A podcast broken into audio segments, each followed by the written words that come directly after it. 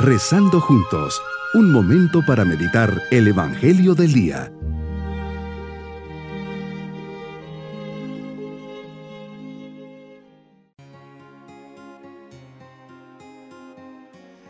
Les saludo de forma especial en este día 8 de agosto, memoria de Santo Domingo de Guzmán.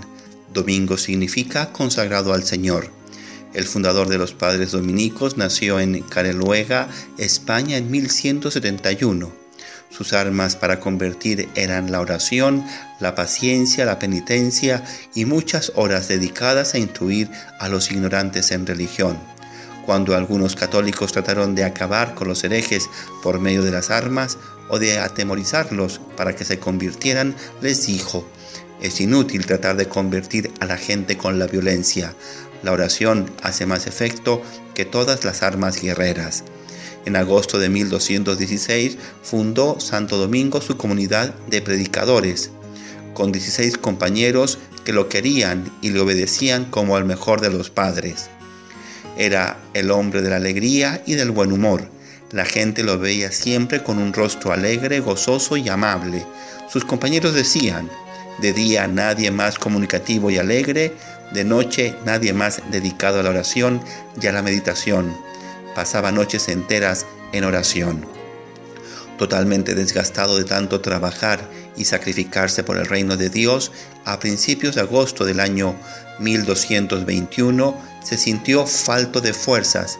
Estando en Bolonia, la ciudad donde había vivido sus últimos años, tuvieron que prestarle un colchón porque no tenía y el 6 de agosto de 1221, mientras le rezaban las oraciones por los agonizantes, cuando le decían que todos los ángeles y santos salgan a recibirte, dijo, qué hermoso, qué hermoso, y expiró. Meditemos en el Evangelio de San Mateo capítulo 14 versículos 22 al 36. Señor, después de la multiplicación de los panes, haces que tus discípulos suban a la barca y se dirijan a la otra orilla. Mientras tú despedías a la gente, te retiras a orar a solas en el monte. Esos momentos tan importantes de sintonizar con el Padre, compartir con Él tus sentimientos, buenos deseos, la misión encomendada, Así recobras fuerzas y puedes orientar hacia Dios cada acto de tu vida. Llega la noche, te encuentras a solas en el monte rezando, compenetrado con el querer de Dios y preparando una nueva manifestación, caminar por sobre las aguas. Has enviado a tus discípulos a la otra orilla. La barca va lejos de la costa, las olas la sacuden, el viento era contrario.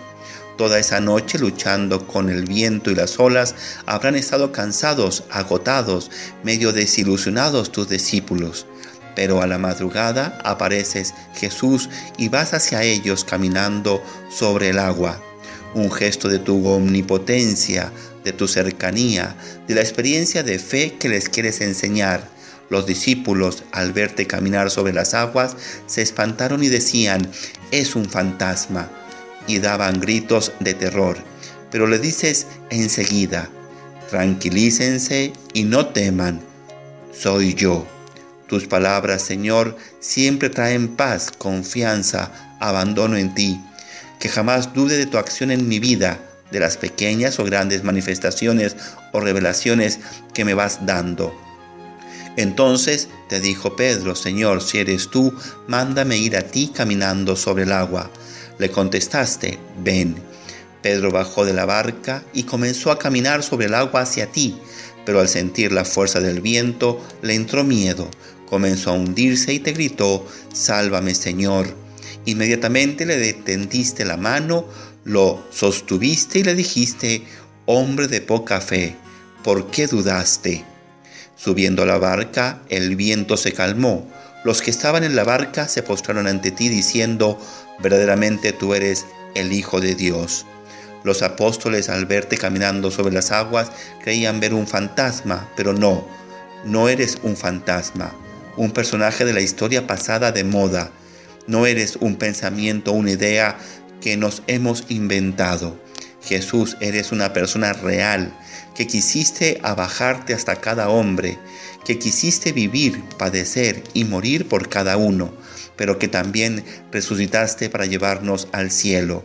Mi fe me ha de llevar a sentir tu amor, no en general, sino dirigido a mí, a pesar de mis abandonos, rechazos, titubeos o caídas. Esta meditación debe mover mi voluntad hacia la confianza en ti. Me tengo que abandonar en tus manos, manifestarte con obras que la barca de mi vida es completamente tuya, que quiero que dispongas de ella como te plazca. Mi propósito en este día, aceptar las formas con que Dios me quiere decir las cosas, orar, dejar ese espacio de encuentro personal con el Señor. Mis queridos niños, Jesús sube al monte a orar, ahí se encuentra con su Padre. Ya después de ese encuentro, se les aparece a los discípulos caminando sobre las aguas. Todos creen que es un fantasma y comienzan a gritar, pero Jesús les dice, no tengan miedo. Y Pedro, en un momento de generosidad y de fe, le dice que si es Él, lo mande a caminar por las aguas. Y así sucede. Terminan esta experiencia creyendo en Jesús, que era el verdadero Hijo de Dios. Y nos vamos con su bendición. Y la bendición de Dios Todopoderoso, Padre, Hijo y Espíritu Santo, descienda sobre todos nosotros. Bonito día.